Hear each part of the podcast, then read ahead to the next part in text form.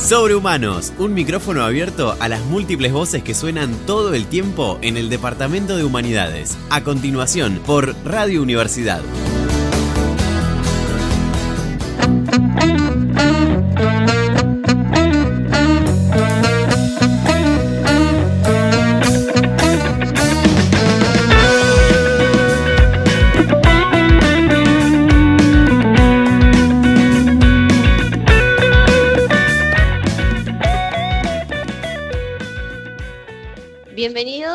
Bienvenidas a Sobrehumanos en el Aire, el programa de radio del Departamento de Humanidades.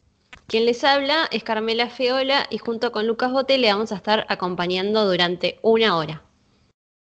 Bueno, ¿cómo estás, Lucas? ¿Cómo va? Hoy- ¿Cómo va tu semana? Bien, la verdad que bastante bien. eh, eh, bastante full en realidad. O sea, mm, entretenido, haciendo cosas. Entre. Nada, entre cursos y eventos y bueno, papeles. De todo. Qué bueno. Bueno, ¿qué sos? ¿Team verano o team invierno? Creo que tuvimos esta. mm, Me parece que sí, al principio, a cuando venían los primeros fríos. eh, sí, no, y bueno. Si me das a elegir, y bueno, prefiero más el, el invierno. Es Bueno, más lindo. Es somos como- totalmente, somos totalmente distintos. Eso lo tienen que saber. Ah, bueno, está bien. En, con la música, con el clima, todo. Sí, mal, Vamos. eso sí. Pero bueno, está bien, igual que haya variedad, le da color al Mm. programa. eh. Pero Lo bueno. único, lo único que compartimos es la carrera. El resto. Sí, mal. Y bueno, algo, algo hay que compartir, hay que tener punto de contacto. Exacto. Eh, Y bueno, como también compartimos la carrera con nuestra invitada, que es Camila Marinetti, que ella nos viene a contar un poco eh, más sobre arqueología en cruce. claro, Cami, eh, egre- eh, sí, egresada también, profe egresada hace poquito. Eh, creo que, si mal no recuerdo, en diciembre había En terminado. diciembre, sí. Sí. Así que bueno, nada, ella la labura mucho con el tema de la extensión, nos viene a comentar un poco de eso, que está buenísimo. A ver, ya, ya lo van a ver en la entrevista, creo que hablamos un montón de cosas y después de incluso de, la entrevista nos quedamos hablando, eh, de hecho podríamos hablar de un montón de cuestiones que tienen que ver con no solamente la extensión universitaria, sino también eh, la, divu- la divulgación del conocimiento, la construcción del conocimiento hacia afuera de la universidad, que está, es algo muy bueno, a mí particularmente me gusta mucho. Pero bueno, no, nos, nos vino a traer cosas interesantes, de qué, proye- qué proyectos hay en esto de arqueología en cruce. Eh, nos va a explicar un Eh, poco más, ¿no? Pero sí, perdón. No- Nos explica también, nos cuenta un poco sobre el manual. ¿no? Claro, sí, sí. Sí, sí, son varios proyectos los que tienen dentro de ese grupo. Que bueno, la, la idea, ellos apuntan, ellos y ellas apuntan a, bueno, ¿no? A construir eh, un conocimiento que vaya más allá de lo que vemos en la universidad o de, de los espacios que uno pensaría que solamente se crean en la universidad, sino que bueno, hay, hay más gente, más, por ahí más movida por afuera de la institución, que está buenísimo que, que salga. Y que de hecho tienen laburos con gente que no es de acá de Bahía Blanca, incluso eh, de hecho uno, una de las producciones que tienen, que es un podcast, eh, las últimas que tienen, los, los hacen con un chico de Necochea. eh, está, está bueno, viste, como el contacto que, que se rebusca. Sí, y está bueno esto de también conocer los distintos proyectos de extensión que tiene la universidad. Que no nos quedemos solamente con, con bueno, con los libros y listo. Tal cual. Es crucial, es muy importante el tema de la extensión. Bueno, vamos a escucharla.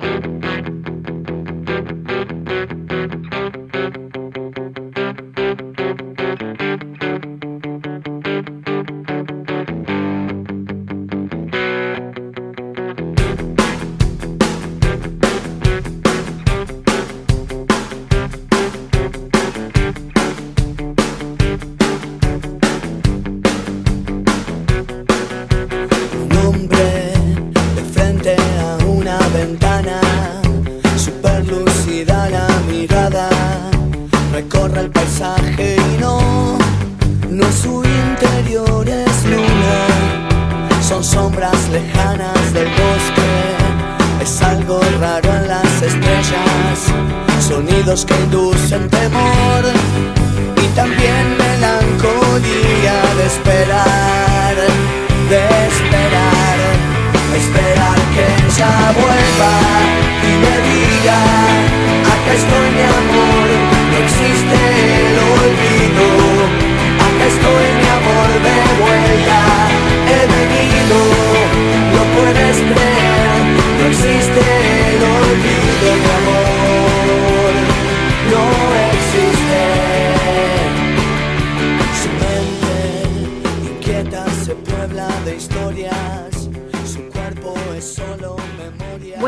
Cami, ¿nos querés contar un poco qué es arqueología en cruce? Bueno, Arqueología en Cruce, así por definición, es un programa de, comunicación pública de la ciencia. Siempre que nos busquen en las redes o en nuestra página de internet van a encontrar eso, que es un programa de comunicación pública de la ciencia, que trabaja sobre todo planteando acciones participativas entre eh, gente que, bueno, que venimos del palo de la investigación o de la universidad, gente artista del, arte, y eh, que también estas acciones involucran a jóvenes y niñas de, diversas, de diversos espacios, digamos, no solamente jóvenes y niñas de eh, escuelas, por ejemplo. Trabajamos con escuelas, pero también trabajamos con espacios que, bueno, no sé si se llama así, pero uno por ahí los conoce como espacios no formales o eh, otra, otro formato educativo, digamos. Yo empiezo en arqueología en cruce algo así como en el 2016 o 2017, 2017 creo. Eh, me invita Anita eh, Denis y me sumó para, ellos estaban empezando a hacer lo que fue después el manual ¿Qué nos hace humanos? Y ahí empecé a conocer lo que era arqueología en cruce.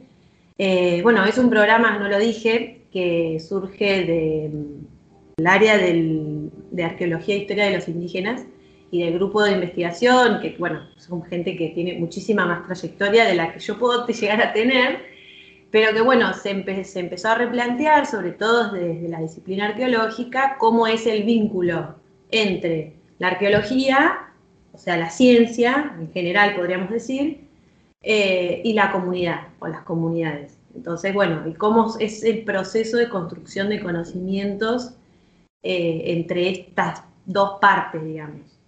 Entonces, en esa búsqueda de, de- empezar a pensar otras formas, otro tipo de vínculo, articulaciones, cómo trabajar, cómo, cómo es el proceso también de escritura después de ese trabajo, es que empiezan a surgir este otro tipo de proyectos y surge Arqueología en Cruce.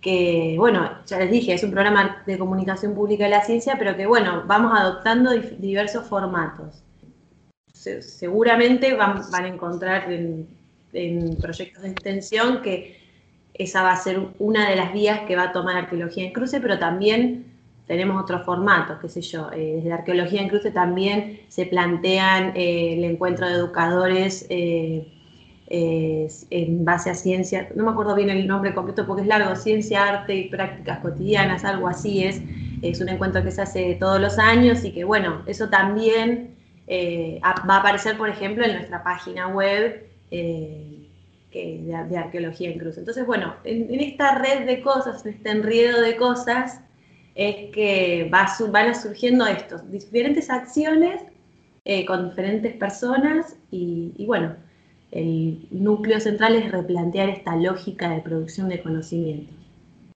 Bien, y quienes lo conforman son bastantes, ¿no? Sí, eh, yo, ah, yo entro por la invitación de Anita eh, y mm, bueno, Ale es la, digamos, el motor de todo esto, Ale Pupio. Yo quizás no, no conozco eh, lo que antes de 2017 para mí es algo que voy conociendo con el tiempo, ¿no? Eh, yo conozco lo que es 2017 en adelante.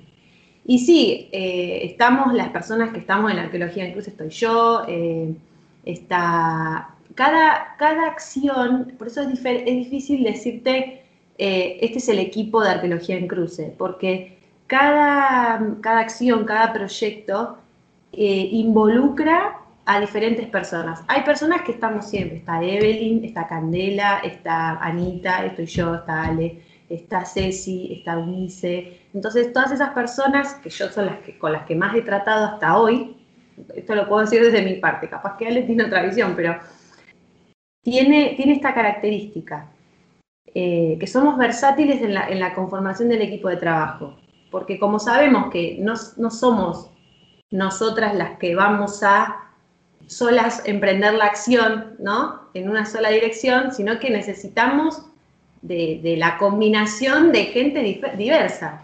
O sea, no, es un trabajo que podamos hacer solamente desde, esta perspectiva, por ahí, que, o sea, que no renegamos porque tenemos una perspectiva quizás disciplinar, desde la universidad, eh, es, es de donde nos formamos. Entonces, bueno, vamos en búsqueda de personas que puedan aportar otras miradas y dialogar con otras cosas, ¿no? Así que sí, bueno, hay un, hay un equipo que vamos trabajando, pero bueno, vamos incorporando personas dependiendo del proyecto. Ah, está, está muy bueno, muy, muy ecléctico, ¿no? El... Sí, sí, sí. Eh.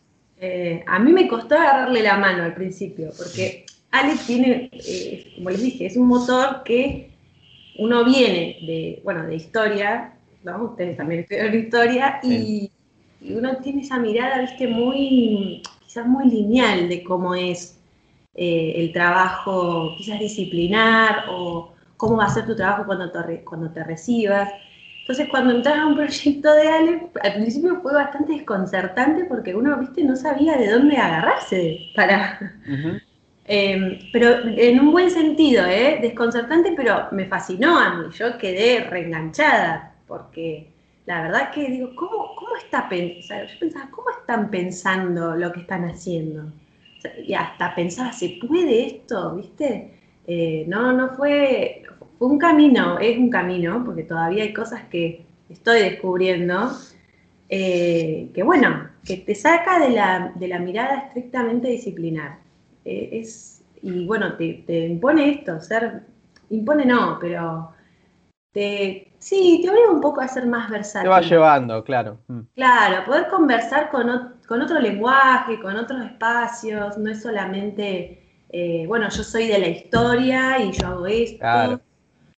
Así que bueno, sí, sí, sí, es, ecléctico, Lucas. Sí, sí, no, comparto, comparto porque es como, por ahí va, esto por una impresión que me da a mí, pero bueno, por ahí ustedes también comparten conmigo esta idea de que no los, al menos los historiadores sí, de nuestra formación como que siempre nos vemos mi parcelita, mis temas, no toque, no, eh, pero está muy bueno ese laburo interdisciplinar que es, eh, es, más que necesario hoy, incluso para lo que es esto, la divulgación justamente. Claro. Eh, es clave, creo que es central. Sí, sí. Sí, la verdad que sí, que es un, para mí salir del cuadro, que uno viene encuadrado y a uno le da seguridad a una, le da seguridad estar en ese cuadro, eh, sabiendo, bueno, estos son los autores de la historia, estas son las cosas que yo puedo hacer por la historia, con la historia, no por la historia, con la historia, entonces, bueno, salir de ahí es incómodo, pero para mí es, es fascinante lo que, lo que uno puede hacer que no, por ahí no conoce tanto cuando está en la dinámica de acusada final, acusada final. Entonces la extensión eh, para mí es una de las funciones de la universidad, ¿no? Eh, que por ahí yo entro a arqueología en cruce, después, bueno, empecé a trabajar con otras cosas, pero entro por ahí y, me abrió un montón eh, esto, ¿no? A, a, ver otros caminos, que no es solamente docencia e investigación, investigación para publicación y docencia para secundario. Hay otros caminos que que son gratificantes también y que no son imposibles. Pero bueno, también va por gusto, No, es que algo uno lo tiene que hacer, sino que, bueno, a mí me gustó esto de, bueno, ver cómo hacer para que todo lo que yo aprendí también eh, pueda llegarle a otras personas. O que esas otras personas también interpelen toda la complejidad enorme que aprendí en la universidad que para mí está buenísimo porque me gusta la universidad, pero, viste, es como también te encerrás en la en esta complejidad del lenguaje adentro de la uni, que nos encanta, pero a veces eh, se, abre, se abre una brecha muy grande entre todo lo que nosotros aprendemos y conocemos y, bueno, leemos y, los problemas, los problemas, ¿no? Reales de las personas. Que, bueno, se, va, se trata de vivir un poco por ahí con arqueología en cruce. Y es también mi impresión. Bueno, y nada, estabas diciendo esto de que como que había, no sé, como que decías, ¿cómo piensan esto? En, por ejemplo, ¿en, qué proyecto te pasó? ¿Qué proyecto me pasó? Bueno, primero el, manual para mí fue un quiebre. el título es manual, un manual para pensarnos en las aulas, que no seas humanos es el título, el subtítulo, perdón, es un manual para pensarnos en las aulas. Eh, ese fue un proyecto que, que, fue un proyecto grande eh, de arqueología en cruce y bueno, involucró a muchos estudiantes, a los docentes de escuelas medias de la universidad, al a Alejandra y bueno, al equipo que trabaja en el área, eh, bueno, un trabajo de edición, eh, bueno, fue un trabajo muy grande de una, casi un año de trabajo adentro de de las escuelas, haciendo talleres trabajando, o sea, lo que nos demandaban a nosotros como estudiantes era, demandaban, la, idea era hacer talleres en las escuelas de los cuales surgiera una pregunta de esas personas que participaban en el taller o preguntas en relación a diversas temáticas en relación a esto, qué es ser humano. Eh, bueno, obvio también desde la perspectiva de la arqueología y de la prehistoria, ¿no? Pero eh, ustedes si van al manual van a encontrar preguntas diversas sobre la tecnología, sobre la inteligencia artificial, sobre el arte, o sea, son un montón de preguntas que surgieron en este contexto de taller. Eh, bueno, es, esa, mm, esa instancia para mí, que yo era una alumna de, no me acuerdo bien si era tercero o cuarto, pero estaba ahí como con muchas preguntas sobre lo que era la extensión eh, y sobre todo esto, bueno, ¿qué pasa con lo que se produce en la universidad que tanta gente queda afuera? Un poco era esa la pregunta, ¿no? Eh, o esta, me preguntaba mucho sobre la brecha entre un espacio y, todo el, toda la comunidad. Entonces, em, los talleres que, que, Alejandra nos planteara a estudiantes de tercer año, que pensáramos un taller, fue para mí, bueno, para mí fue la primera vez que entré a un aula. Yo no había hecho las prácticas, yo no había tenido ningún tipo de experiencia, ni siquiera como suplente, pues ya podría haberme anotado en ese, momento. Y Ale nos, empujó a, ir al aula. Y bueno, obvio que eh, con el diario del lunes yo digo, bueno, todas estas cosas que pasaron en esos talleres, hoy las haría de otra manera. Pero claramente tengo todo un proceso en el medio que me permite decir, bueno, esto no lo haría así, esto quizás no era un taller participativo. Sí era participativo, pero no era, no fue tanto del hacer, sino que por ahí fue más una conversación. Bueno, un montón de cosas que hoy lo pensaría diferente. Pero esta, esta primera salida, yo digo, bueno, ¿cómo hago un taller? No teníamos un marco teórico para hacer el taller. Era pensarlo con los docentes de las escuelas medias pensarlo para que eso, y el objetivo era formular preguntas. ¿Qué les queda a, los chicos de esto? Porque para mí era una experiencia súper rica. Yo digo, ¿qué le puedo aportar a esos chicos adolescentes? Y ahí, empezó, ahí fue mi, fascinación de, bueno, y después fue todo el proceso de una vez, una vez que hicimos los talleres, después fue todo el proceso de edición. Bueno, ¿qué poner, qué no poner? Eso también fue una experiencia nueva para mí. O sea, yo estuve en el proceso de publicación de un libro. Uno, yo no sé, yo, leo un montón, supongo que ustedes también, vas a la, librería y lo compras hecho. Después te, lo comes, te encanta lo que dice, todo, pero en el proceso de fabricación de, de, un, de un libro, y de nuevo que Ale nos diera la libertad de decir, bueno, esto a mí me parece así, esto a mí no. Yo decía, nunca pensé, o sea, nunca pensé que esto, o sea, que yo como estudiante tenía 20 años, podía estar, que, mi voz valiera en ese proceso. Entonces, eh, con el tiempo después entendí que, que es, o sea, que lo más valioso es todo ese proceso. Después, bueno, el, el producto final, el manual está buenísimo para personas que eh, trabajan en escuelas, para poder plantear quizá un, un, aprendizaje desde la pregunta. Mismo nosotros podemos, podemos usarlo en contextos universitarios para trabajar diversas cosas, pero digo, o sea, a todas las personas que involucró, a los estudiantes que fuimos por primera vez, a los chicos que Después en el tiempo siguieron trabajando estas cuestiones y también cerramos con unas jornadas en las que cuando el manual se publicó y salió la, la versión impresa, volvimos a las escuelas con los chicos que, que en su momento hicieron los talleres para poder volver sobre estos temas. Y sí, se, armaron unas jornadas re lindas con eh,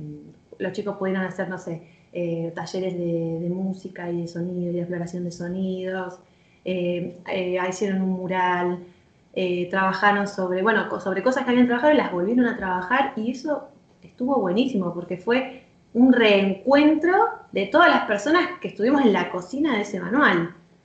Entonces, bueno, esto para mí, la cocina fue lo más rico en cuanto a experiencia, en cuanto a lo, todo lo que implicó la reflexión sobre la extensión, todo lo que implicó, eh, no sé, la, la, explosión de las categorías con las que yo pensaba que era la educación, ¿no? ¿Qué iba a hacer yo con eso? Vos sabés que um, yo lo tengo el libro, el manualcito. Va, yo le digo el libro porque no, no me parece, tengo asociada la idea del manual como claro. cosa enorme, este es re, re práctico, eh, sí, sí. es bien como para llevar un aula me había gustado mucho, o sea, pensaba en esta idea, ¿no? De cómo se había una construcción colectiva y se nota que más allá de gente que es especialista en una disciplina, o sea, ya ver al final los nombres de todos los chicos y chicas, estudiantes, que participaron en, en, ese, en ese proyecto, verlos en el final del, del libro, está muy bueno. Sí. Eh, es re, y es tal cual, de, tal cual hablábamos, ¿no? Esta idea de que, bueno, eh, uno, uno puede armar algo, y, pero al fin y al cabo esa construcción del conocimiento es en conjunta y va más allá de lo que uno sabe. Claro. Eh, ¿no? Porque está también como, como motiva ¿no? la, la pregunta de, de, de, los otros. De los, sí. eh, y también, acá, bueno, un poco lo, lo, quiero, como es, eh, lo quiero ventilar yo de, de, copado, pero bueno, tiene un artículo que lo escribe Darío Z, ¿o no? Claro, bueno, sí, Darío. Buenísimo. Darío participó, es nuestro autor estrella. Cual. ah, pero um, está, está bueno que, que bueno, que, que, uno busque eh, estas participaciones, pero que en realidad los autores que responden, eh, responden. Y abren la puerta a nuevas preguntas, pero la pregunta, el origen del problema, está en la, en la cocina le podemos decir, ¿no? En esto de ir al taller y bueno, ¿qué, qué, qué, qué surgió de esto? ¿Y, ¿Y, por qué esto? Este, cuando uno tiene capaz una charla coloquial surge esta, esta, esta postura de pregunta. Quizás este enfoque de pensar en preguntas y no pensar en respuestas es al, reverso, sí, al, reverso de lo que son los manuales escolares. Tenés un título y la respuesta. Acá es la pregunta, o sea, surgió de la pregunta. Cuando vos eh, me decías, Lucas, esto de eh, cuando que estén los autores, los chicos como autores, el día de presentación del manual fue, había un representante, digamos, de cada, de cada palo. Estábamos los estudiantes, estaban las autoridades de la escuela, los docentes, el equipo de arqueología en cruce y había una chica que era una de la alumna, una alumna que participó en un taller. Eh, y fue gratificante que ella dijera que, que, eso había sido una experiencia muy importante para ellos. Entonces, ahí uno se da cuenta que, que quizás que a, veces, no sé, que cueste mucho romper el, cuadro, esto que les decía al principio porque son, es ir contra propias prácticas, contra la propia experiencia de vida. Nosotros aprendimos a pararnos al frente de pizarrón, a, eh, que no está mal, no, no digo que esté mal, digo que son lógicas que tenemos muy internalizadas. Entonces, a ir desandando y buscándole la vuelta para que cada vez sean prácticas más participativas y que impliquen una real democratización del conocimiento, en el que todos participen en eso, es, es un desafío, pero creo que va por ahí el, laburo de, de arqueología en cruce. Bueno, vamos a ver a qué nos lleva.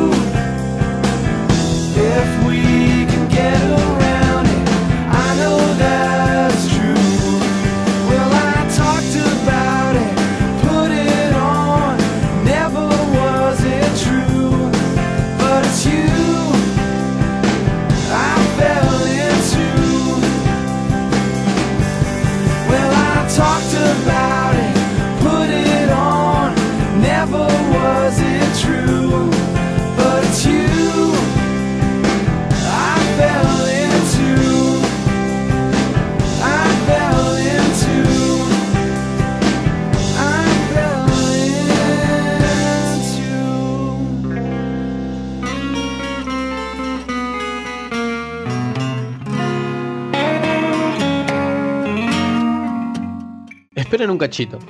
Antes de que sigamos con la entrevista, inauguramos un nuevo segmento, un micro poético, donde compartimos poemas, canciones, narraciones breves de nuestros oyentes.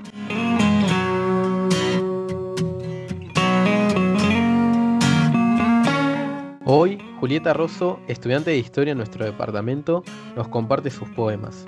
Ella ha participado en los círculos de poesía en la calle y poesía al toque. A su vez, publicó su libro Vértices, Caminos Vórtices, bajo el sello de la editorial artesanal Homo Ludens en el año 2016.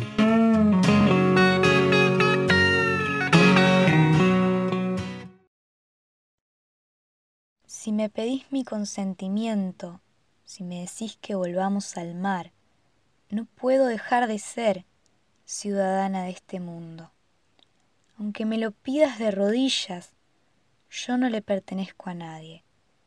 Renuncié a mi nacionalidad el día en que nací realmente, que fue el día en que alguien me hizo pedazos, porque solo conectamos verdaderamente con la vida a través del dolor.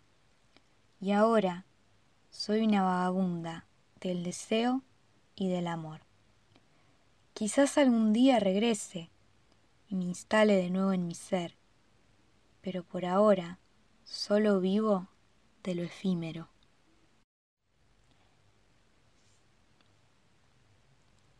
Necesito volver a transitar todos esos lugares que perdí cuando me fui.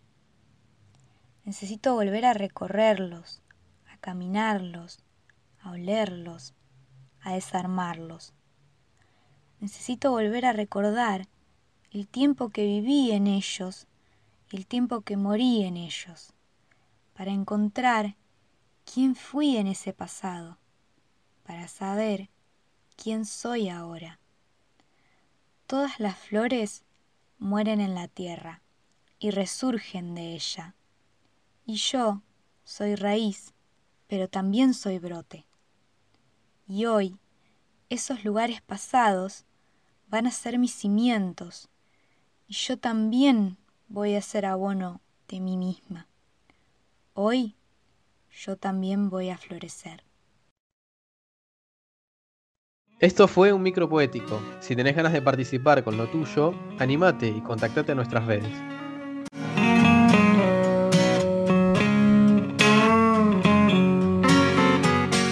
Bueno, yo tengo otra pregunta de mm, esto de cómo es la arqueología en la ciudad. A veces como que la vemos muy lejana, pero en realidad está mucho más cerca de lo que pensamos. Sí, em, yo en lo que es la cuestión arqueológica, yo, como les dije, yo arqueología en cruces llego por extensión. Mi pregunta viene por ahí. Y mi participación en el área tiene que ver con eso, con cómo son las concepciones acerca de la ciencia, cuáles son las imágenes o cuáles son, eh, cómo se ve ¿no? al, al conocimiento científico y a las disciplinas científicas.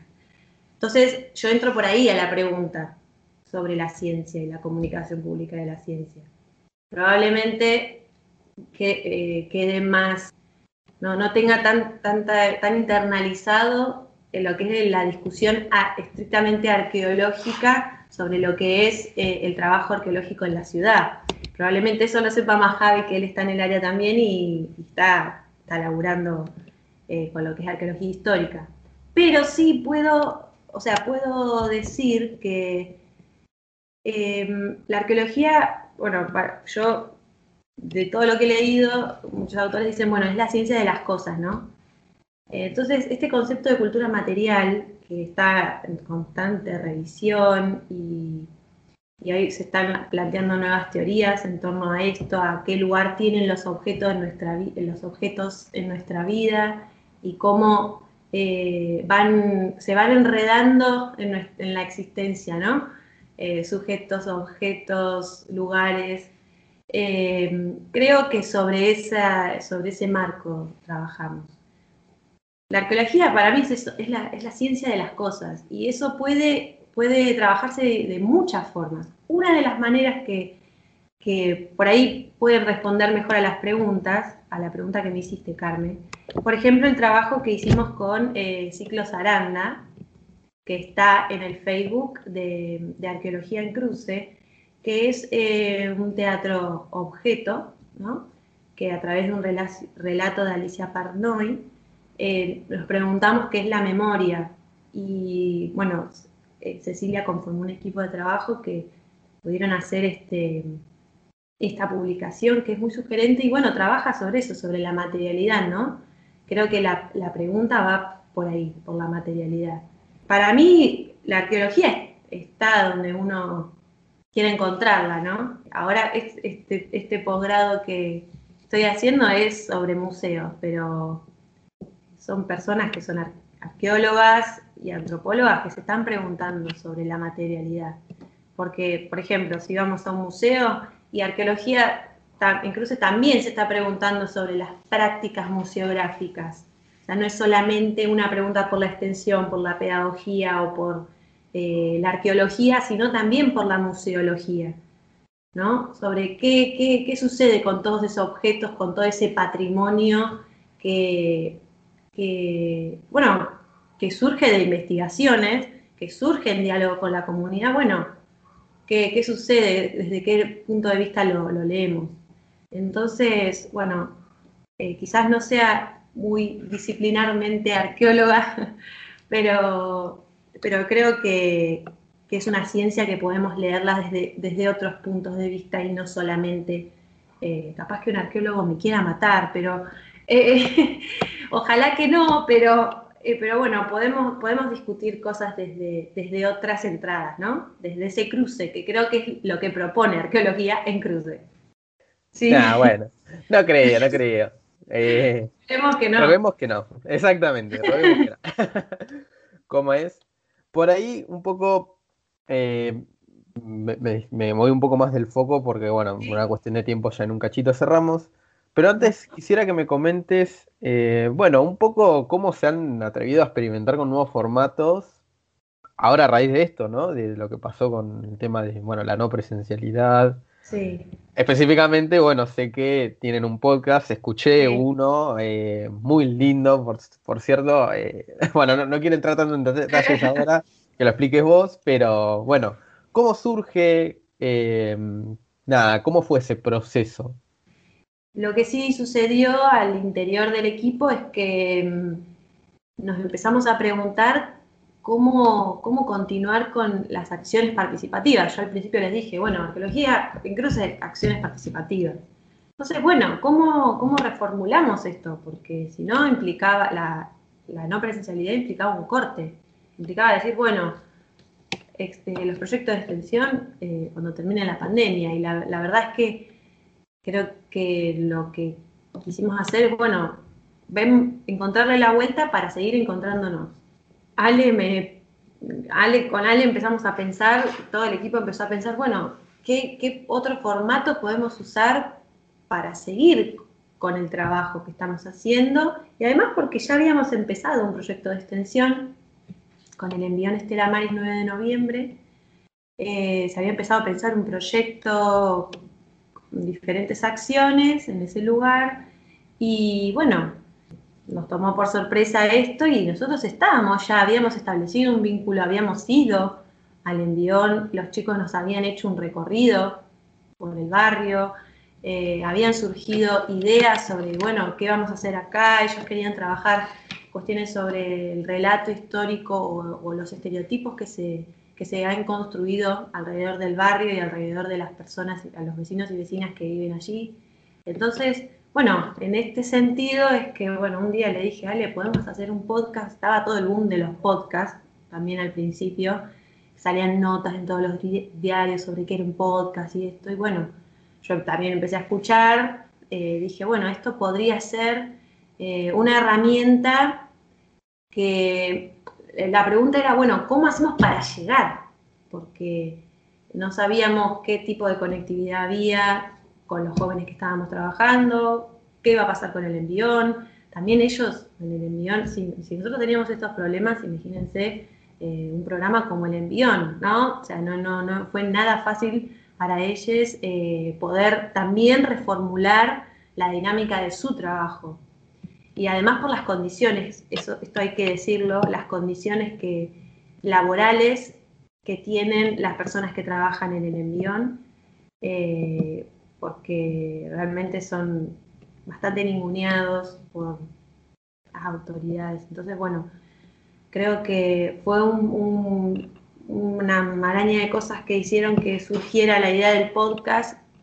Y bueno, empezamos con un capítulo presentación, armamos una narración, invitamos a personas que quizás pudieran estar in- interesadas en, en la producción de este podcast. Ahí vino Rodri de, de Historia, Pilar de Historia también, Sebastián Dop, un compañero de Biología, eh, y Belén Oliveros de Ciencias de la Educación, también está Lourdes López de Letras, que bueno, con, también con iba pasando a cada uno en, lo que fue la pandemia, intentamos llevar el trabajo, empezamos a gestionar un laburo con, con, el envión a través de WhatsApp y bueno, y bueno, cómo los podemos contactar, sobre qué quieren trabajar, qué tipo de preguntas, qué, qué cosas quieren seguir trabajando. Bueno, nos dijeron, queremos trabajar sobre maternidades, perfecto.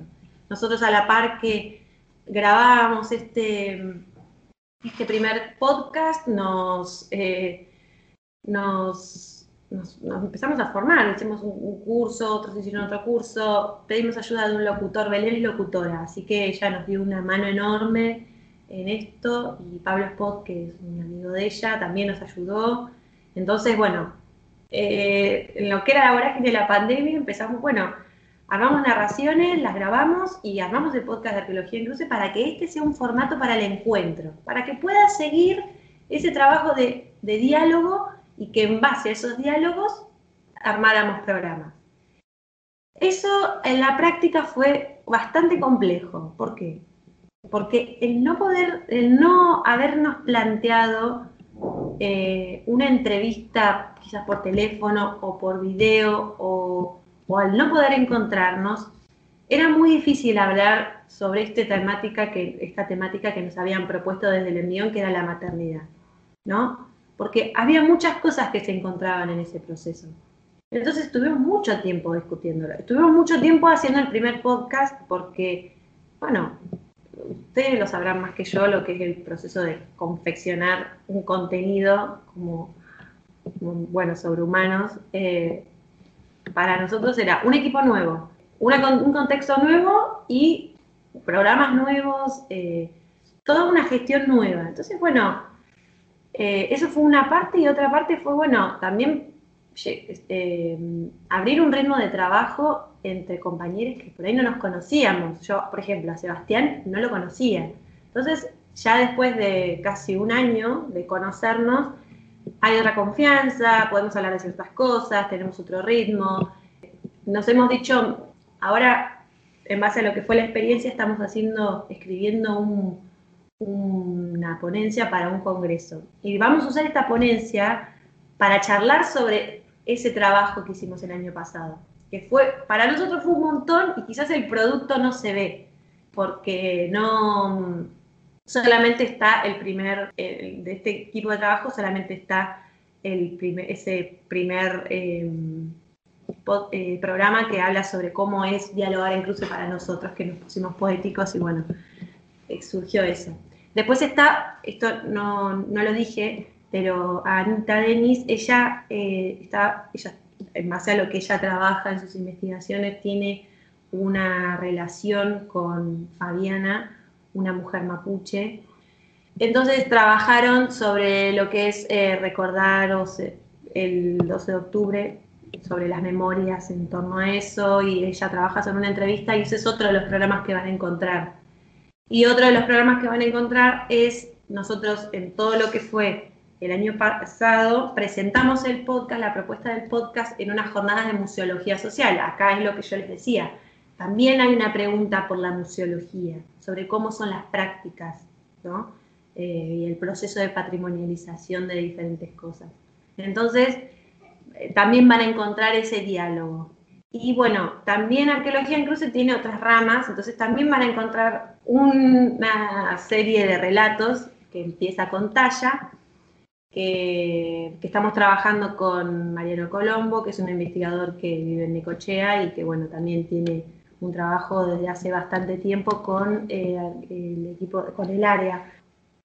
Ese, eso es lo que van a encontrar en arqueología en, el podcast de Arqueología en Cruce. Lo que queríamos lograr era que fuera un formato versátil y que fue pensado para la pandemia, pero ahora estamos revisando sobre estas primeras aproximaciones que hicimos a este formato para decir, bueno, qué es lo que sí resultó y qué es lo que no, lo que no resultó como hacer un diagnóstico sobre lo que hicimos y decir, bueno, vamos, seguimos por acá, seguimos por allá. Entonces estamos tomando este tiempo para reformular porque no somos expertos, entonces creo que cuesta el doble de trabajo poder pensar una, una propuesta de esta manera. Y aparte porque Ale me permitió que yo pudiera de alguna manera gestionar eh, ese espacio. Entonces era la primera experiencia, digamos, de gestión. Entonces, no, también era un, desafío para mí decir, bueno, vamos por acá, vamos por allá, lo organizamos así, lo organizamos así, qué usamos, qué no usamos, cómo, con quién trabajamos, con quién no. Entonces, bueno, fue, fue todo un montón de cosas que, nos llevó tiempo y que, bueno, ahora estamos reflexionando sobre eso que hicimos para ver qué, camino tomamos. Bueno, Cami, yo tengo como una última pregunta mía como para ir cerrando. Eh, ¿te, pudiste, Sí. ¿Te pudiste dar respuesta a esto de tu pregunta de qué es la extensión? Qué sé yo, no sé. Sí, creo que sí. Eh, creo que yo eh, lo, hemos discutido mucho. Creo que arqueología incluso, además de todo lo que es, es un espacio para la discusión, ¿no? Sobre qué es comunicación pública de la ciencia, qué es la divulgación, qué es la extensión, si hay cruces, qué término usamos. A veces Igualmente pienso que a veces las discusiones sobre qué término usar a veces son muy largas y lo que importa es, bueno, estamos entendiendo lo mismo sobre lo que hacemos y hagámoslo, seamos concretos en el trabajo. Pero sí pienso que la extensión eh, como estudiante, para mí, tiene que ser un espacio que haga la conexión, para mí, eh, es un espacio, bueno, primero que no está curricularizado, entonces, si pensara si puede dar respuesta, para mí sí, tuvo un montón de respuestas a la extensión sobre qué es, qué hacemos en extensión. Hay un montón de posturas. La mía es que es un espacio que tiene que servir para que la universidad ponga los pies en la tierra y plantee su accionar, digamos, ¿no? El accionar de todos los sujetos que vamos, todas las personas que estamos ahí, en, en relación a la función social de la universidad. Y que deje de estar relegada a eh, las acciones individuales de, diversa- diferentes agrupaciones o, o grupos, sino que tiene que estar en este sentido, que ponga los pies sobre la tierra y atienda las problemáticas, ¿no? Y que, y que tengan un sentido, porque a veces también por ahí no nos damos cuenta y la extensión la hacemos como algo que nos gusta, que tiene que serlo, porque tampoco voy a ser un extraterrestre, pero tiene que ser actividades que, nos gusten, pero ti- tienen un sentido. Si no, todo queda un poco vacío de contenido. Vivimos una era vacía de contenido, pero tiene que tenerlo, tiene que tener un sentido. Tenemos que poder discutir estas cosas. ¿Hacia dónde van nuestras acciones? ¿Estamos funcionando en relación a generar, por ejemplo, más machismo o estamos pensando en una transformación social. Bueno, ¿y en qué sentido esa transformación social? ¿Qué es lo que queremos generar? ¿Queremos enseñarle a las personas con las que trabajamos en arqueología en cruce que la arqueología se hace así, así, así, o que en realidad la arqueología es una disciplina que tiene una historia y que ahora está buscando nuevos caminos a través del diálogo y de la multivocalidad, podríamos decir, ¿no? Entonces, eh, creo que la extensión tiene que ser un espacio para la transformación social y que tiene que es un espacio de la ¿cómo decirlo? de la universidad que al que hay que darle jerarquía, hay que dar, hay que, hay que darle un lugar para, eh, para que los estudiantes, los y las estudiantes podamos participar y que no sea un rancho de algunas, de algunos grupos que, sino que, que, que tenga realmente la posibilidad, cualquiera que quiera, porque ahora es esto, una- algo que yo quiero hacer y pregunto dónde lo puedo hacer, sino que sea un, un espacio de transformación al que podamos acceder todos los estudiantes. Porque eso tiene consecuencias a la larga para mí, sobre qué, cómo miro yo las cosas, en función de qué lo hago, cuáles son los problemas a los que atiendo en mis investigaciones o en lo que sea mi trabajo. Esa es mi postura. Muchos van a venir a discutirme probablemente, pero bueno, eh, lo discutimos. Sí, tal cual. Que vengan a discutir. Total, que genere, que genere discusión ya es productivo para mí, así que. Sí, no, yo no soy muy de por ahí de, de ponerme muy polémica, siempre quiero que, o sea, ponernos de acuerdo y, y bueno, nos, nos ponemos de acuerdo y hacemos algo que sirva. Y capaz, bueno, esto de la discusión terminológica, a veces por ahí sí es necesaria para de- determinados círculos, pero después lo que importa es lo que hacemos. Tal cual.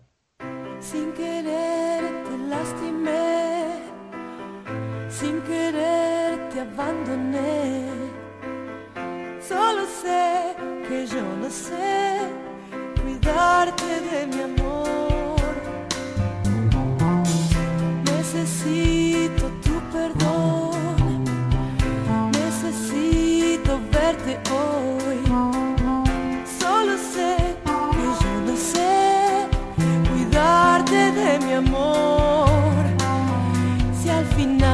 Siempre el tiempo se va donde caen los días.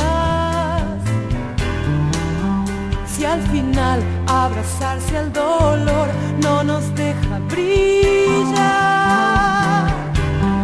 Dime qué será, qué será de los dos cuando pase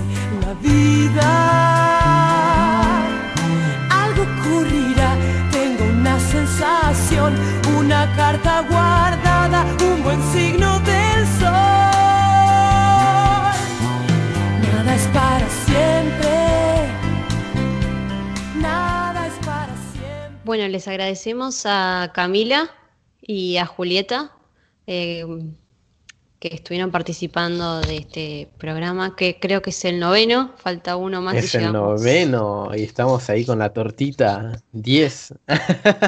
o como una remera del Diego ahí. ah, 10 pero que diga sobrehumanos en vez de Diego. Maradona.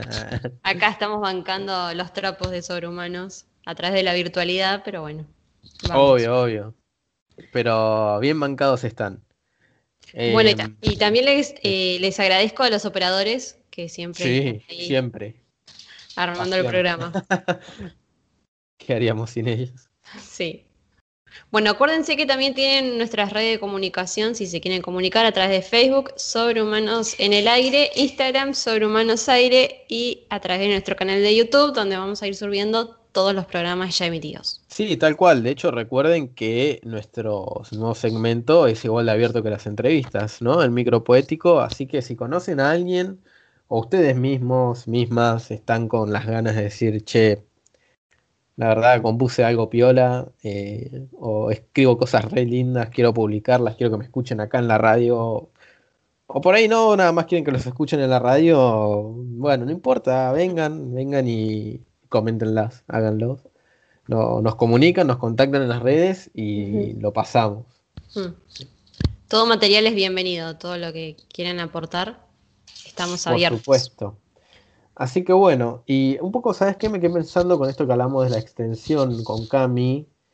Que bueno, fíjate que ahora justo, el- bueno, hoy, hoy que estamos grabando salió en el Consejo Superior de la UNS, bueno, la, mm, la vuelta, si se quiere, la reapertura del Instituto eh, de Humanidades.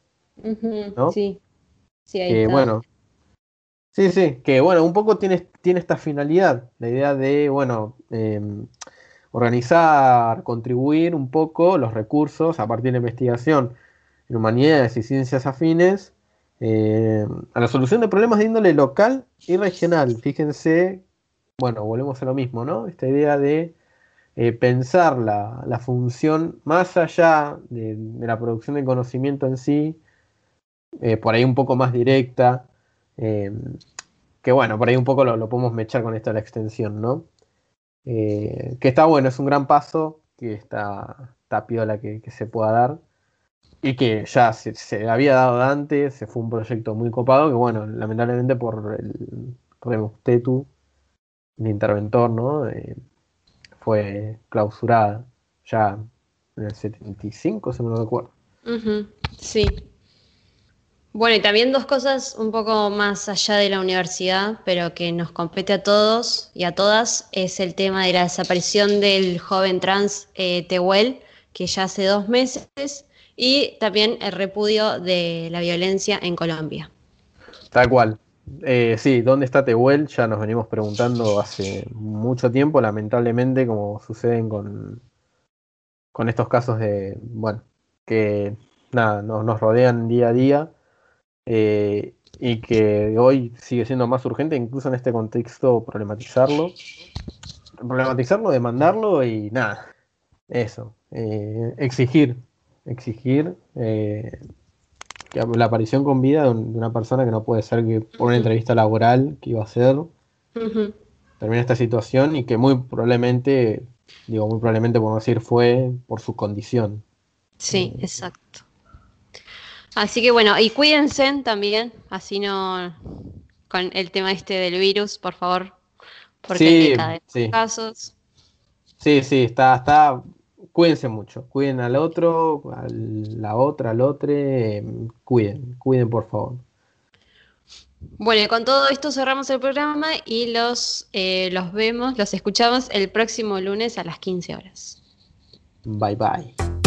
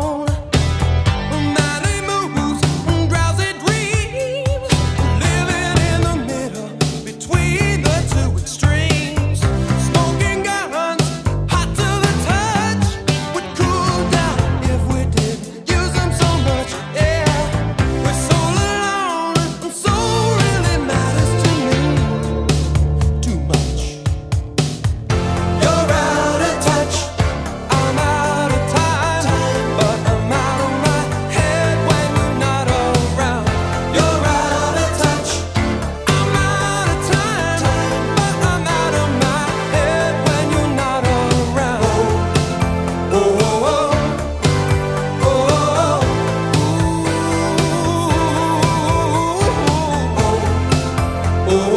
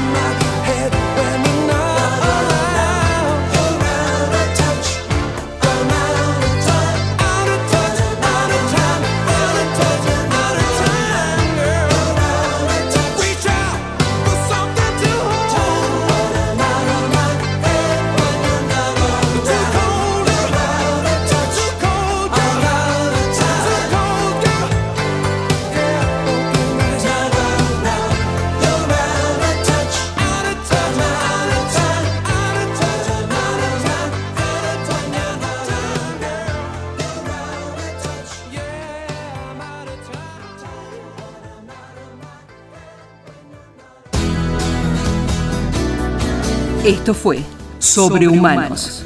Un micrófono abierto a las múltiples voces que suenan todo el tiempo en el Departamento de Humanidades. Por AM 1240 Radio Universidad.